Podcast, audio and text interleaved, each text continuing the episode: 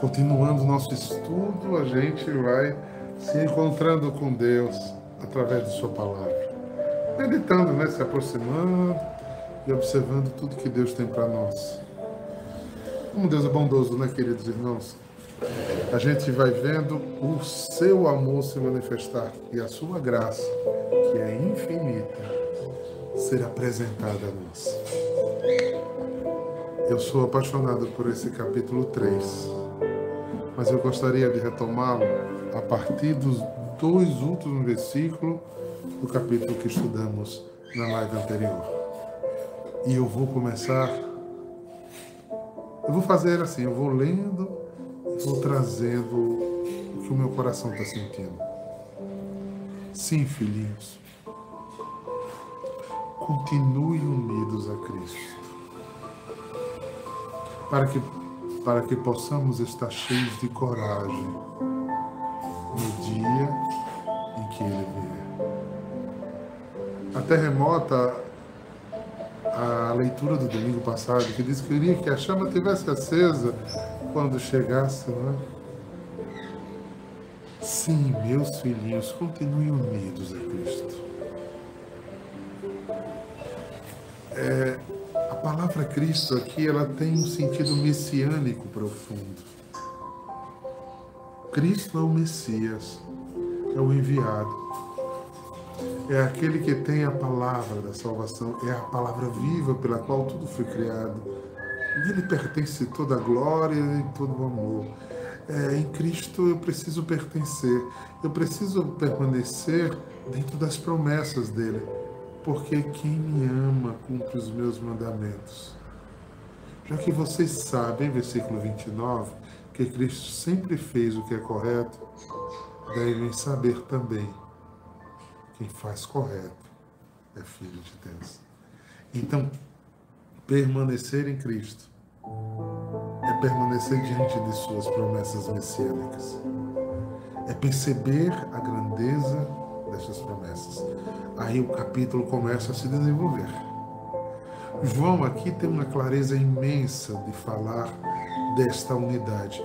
E ele vai falar de coisas práticas dessa unidade.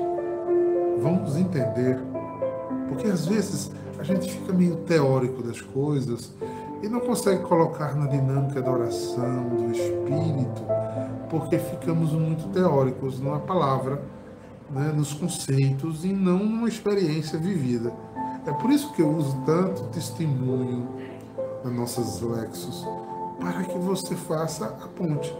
Porque o evangelho que foi pregado é atual hoje, então ele se aplica às minhas realidades, aquilo que em mim é importante.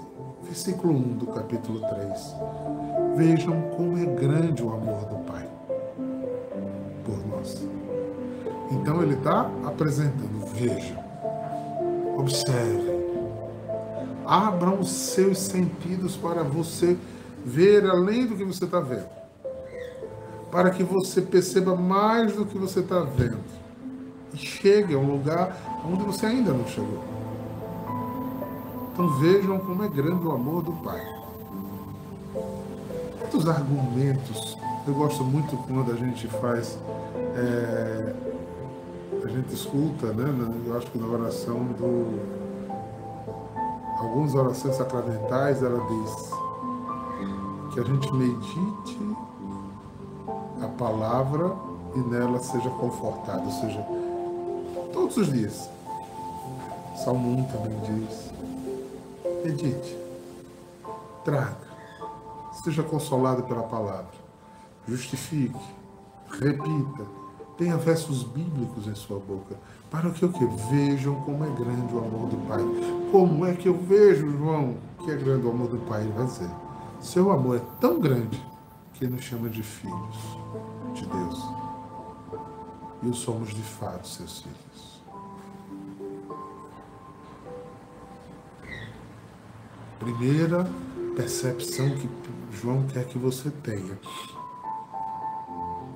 é que você entenda, segundo a sua humanidade, que tem a capacidade de procriar. Você gera um, um ser que você ama, porque ela é carne da sua carne, ela é osso dos seus ossos. ela é fruto de um encontro com outra pessoa que você possivelmente a ame. E você olha aquela criancinha, aquele ser, ele parece com você, ele tem seus traços, ele tem sua carga genética, ele tem as suas doenças que veio já dos seus pais, avós, ele tem suas virtudes também, ele tem sua inteligência. Olha, é impressionante.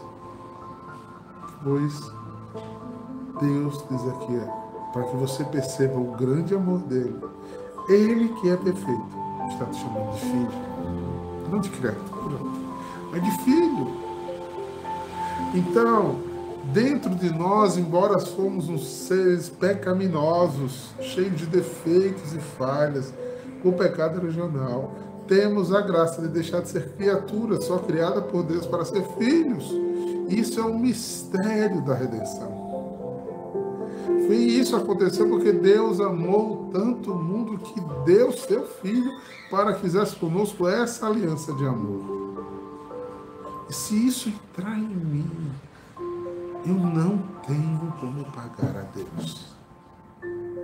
Eu não tenho como devolver a Deus essa filiação. Não tenho. Por isso que o mundo não conhece. É por isso, ainda o final do versículo, por isso que o mundo não nos conhece, pois não conheceram a Deus. Versículo 2 meus amigos. Está vendo João chamar tudo que Jesus fez? Jesus foi quem, pela primeira vez, ensinou aos judeus a chamar Deus de Pai. Quem é meu Pai, eu sou filho. Depois ele disse: Quem é meu amigo, quem me ama é meu amigo. Quem é meu amigo, eu não vou chamar de servo, eu chamo de amigos. Eu não sou mais escravo, porque eu libertei vocês da escravidão e da morte. Agora vocês são meus amigos. Né? Então o amigo faz o que eu mando. Por exemplo, ele diz, continue unidos ao seu amigo. Tenha fidelidade ao seu amigo. Ande com seu amigo. Perceba seu amigo. Seja sincero com seu amigo. Corresponda ao seu amigo. Veja a grandeza desse amor.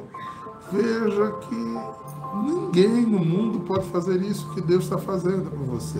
E o mundo não conhece. Quem não tem essa experiência com o amigo não conhece você.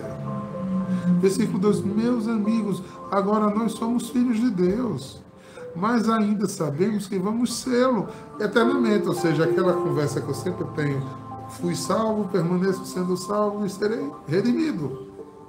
E seremos, estaremos com Ele porque Jesus rezava isso, Pai, eu quero que, que eles sejam com vocês um como eu sou um com vocês. Porém, sabemos isto. Quando Cristo apareceu, ficaremos parecidos com Ele, pois o veremos como Ele realmente é. E todo aquele que tem essa esperança em Cristo, purifica a si mesmo, assim como Cristo é puro. Quem peca é culpado de quebrar a lei de Deus, porque o pecado é quebrar, é a quebra da lei.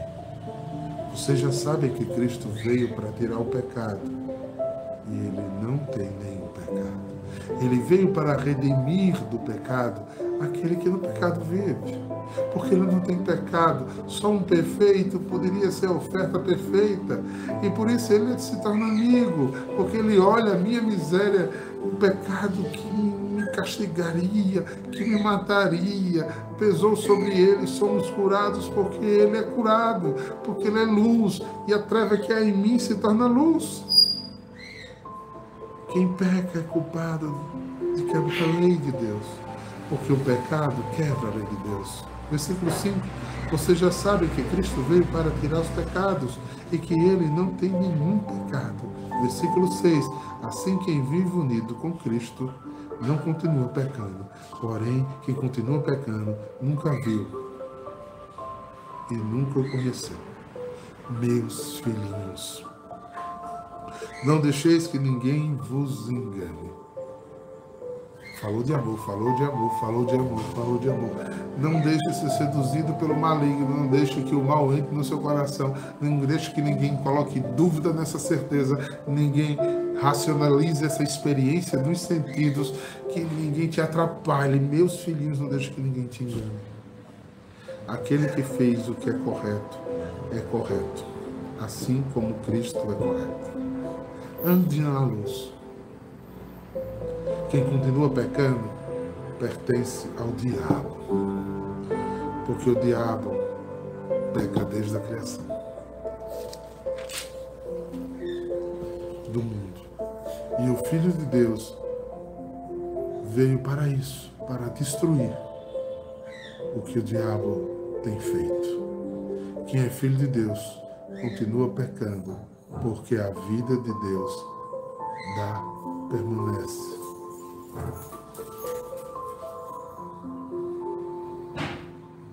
Desculpa, gente. Quem é filho de Deus não continua pecando, porque a vida que Deus dá permanece nessa pessoa e ela não pode continuar a pecar, porque Deus é Pai. A diferença clara que existe entre os filhos de Deus e os filhos do diabo é esta que não faz o que é correto, ou não ama seu irmão, não é filho de Deus. Tem algumas palavras aqui que eu não precisaria nem explicar, né, gente? Se Deus amou, amou, amou. Se Deus quis, quis, quis. Se Deus desejou, desejou, desejou o que é que eu fiz? O que é que eu fiz? Se eu me aparto, eu me vinculo às trevas. Capítulo 1. Deus é luz e nele não há treva alguma. E sem a luz não chegaremos a lugar nenhum. Vamos seguindo esse texto e olhamos o versículo 11 tudo isso que a gente falou até agora vai começando a ter um sentido mais apropriado ainda. Esse veja. A mensagem que vocês ouviram desde o princípio é esta. Que nos amemos uns aos outros. Não sejamos como Caim, que pertencia ao maligno, e matou seu próprio irmão o matou? Porque o que Caim fazia era mal e o que o seu irmão fazia era bom. Esse processo Caim e Abel colocado aqui por João, ele traz um profundo significado da malignidade que guardamos no coração. Das coisas que não imitamos a Deus, por exemplo, quando precisamos liberar perdão nas nossas vidas. Sei que perdão é um processo, mas ele tem que ser um processo vivido, vívido,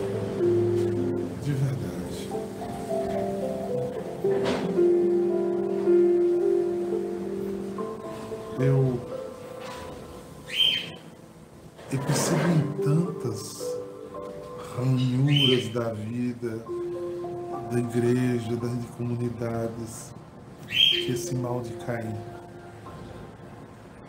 ainda aprisiona, aprisiona malignamente tanta gente e os impede de, de estar na luz. O versículo 13 ele vai dizer, meus irmãos, não estranhem se as pessoas do mundo os odeiam. Porque se você vive esse processo, não estranhe, porque você é contra a maré, você está fora do natural. Nós sabemos que já passamos da morte para a vida. Sabemos isso porque amamos os nossos irmãos. Quem não ama ainda está morto. Quem odeia seu irmão é um assassino. Dos outros. Tem em si a sua vida eterna comprometida. Né? Versículo 16. Sabemos que o amor, por causa disso, Cristo deu sua vida por nós. Por isso nós também devemos dar a nossa vida pelos nossos Se alguém é rico e vê seus irmãos passando necessidade, mas fecha o seu coração para essa pessoa, como pode afirmar que de fato ama a Deus?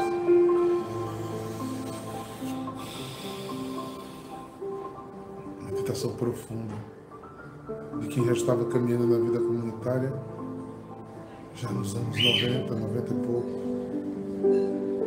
já tinha visto o egoísmo de Caim,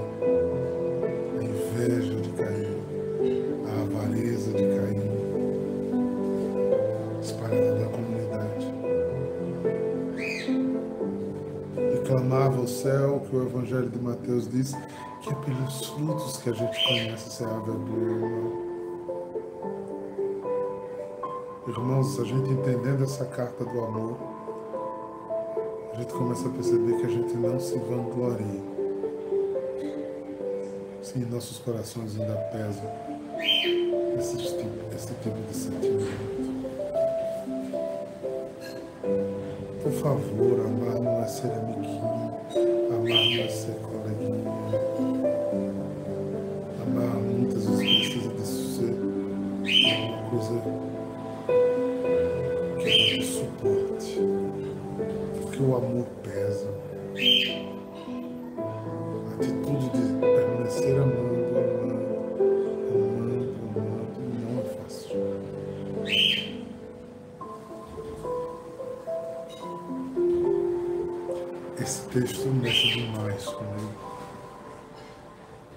Porque se você rebobina o que a gente veio falando, coloca ele aqui e aí você começa a ver. o buraco é bem mais embaixo. E ele termina esse trecho no versículo 18 dizendo: Meus filhinhos, o nosso amor não deve ser somente de palavras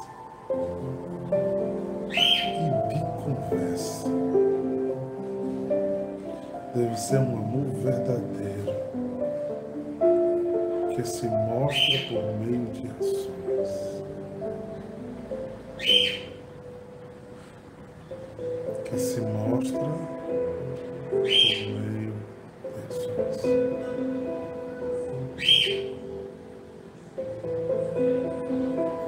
Quando eu mergulho nesse texto, que eu coloco o texto de Jesus, amarás a Deus sobre todas as coisas, gente, forma quase que um abismo mental na cabeça da gente. E é constrangedor como a gente vê que mesmo a gente com tudo isso, Deus continua a nos amar. Versículo 19. É assim então que saberemos que pertencemos à verdade de Deus. E o nosso coração se sente seguro na presença dele é agindo assim, do versículo 11 ao 18, que a gente não pertence de verdade a Deus. Se agirmos assim, pertencemos de verdade a Deus. Pois se o nosso coração nos condena, sabemos que Deus é maior do que o nosso coração e conhece tudo. Se a nossa fala, se a nossa atitude, se nossas necessidades são desse jeito, é difícil a gente imaginar algo diferente disso. Né? Portanto, meus queridos amigos, versículo 21. Se os nossos corações não nos condenam, temos coragem na presença de Deus. Porque quando extinguimos alguns pecados, que nos separa profundamente desse amor que está ligado aos dois, os dois mandamentos que Jesus dá ressalto, Temos coragem na presença de Deus, que Deus está ouvindo a nossa fala, a nossa prece, a nossa necessidade, aquilo que temos como verdade nós. Recebemos dele tudo o que pedimos, observamos os seus mandamentos e fazemos o que agrada a ele. Recebamos tudo dele, tudo o que pedimos, que obedeçamos aos seus mandamentos e façamos o que agrada a ele. Porque eu o conheci, porque com ele eu tive uma experiência porque o amor dele me tocou. E eu fui capaz de, além do meu gostar, e ter atitudes de amor. E essas atitudes de amor me fez ligar aos mandamentos deste mesmo amor. Eu parei de falar coisas bonitas, mas de viver coisas significativas, inclusive a tentativa de ser melhor. Não é a perfeição essa eterna luta de se tornar melhor. Murmúrio, reclamação, permanência em lugares odiosos, sejam interiores ou exteriores, estes passam e repassam nossas vidas. É o que ele mandou, é isso. Que creiamos no Filho Jesus Cristo e que nos amemos um ao outro como Cristo mandou fazer. Um Cristo que é capaz de amar um discreto como Mateus, um traidor como Judas, um constante como inicialmente como Pedro, os nepotistas, os que viviam dizendo melhor a mim, melhor o meu, melhor o meu. Ele ama mais a quem? Os caíns. Ele ama. Criamos um filho que amemos uns aos outros que Cristo fez assim. Quem obedece os mandamentos de Deus vive unido a Deus. E Deus vive unido a Deus. Precisa clamar o Espírito, mas quando o Espírito manifesta, ele precisa de espaço, de luz, porque onde a luz não há trevas. Mas se o nosso coração está cheio de um ciúme amargo, posto pelas brigas e fofocas, pela raiva, pela encrenca, pelas murmurações, não tem espaço para ele. E nós perdemos perdemos essa unidade, essa comunhão. Por causa do Espírito que Ele nos deu, sabemos que Deus vive conosco. Mas em que espaço Ele vive? Qual é este lugar da adoração?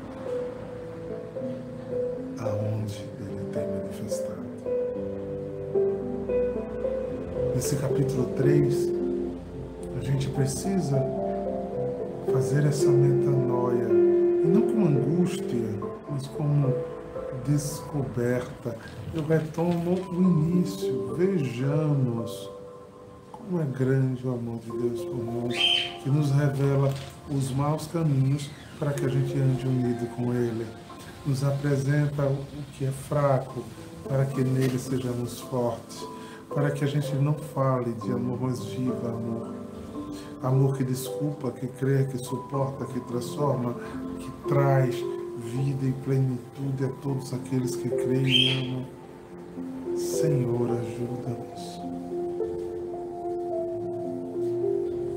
a viver e andar na verdade, pois só Tu és a verdade, Senhor. A verdade que nos libera que nos salva, que nos santifica. Quero terminar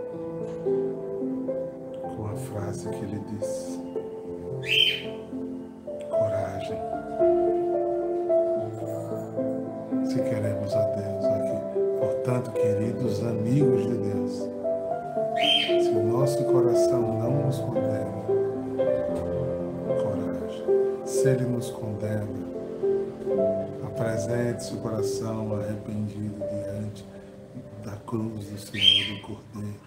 Faça uma boa confissão. Porque, como diz o capítulo 11, se disser no teu pecado, nos afastamos, mas se confessarmos o pecado, Deus aí está fiel e justo para nos perdoar os pecados e nos purificar de toda iniquidade. Para quê? Para que com coragem você entre na presença de Deus. E andando na presença de Deus, esse Espírito que Ele nos deu nos manterá unidos com esta graça transformadora, santificadora, libertadora que nos fazem capazes do maior,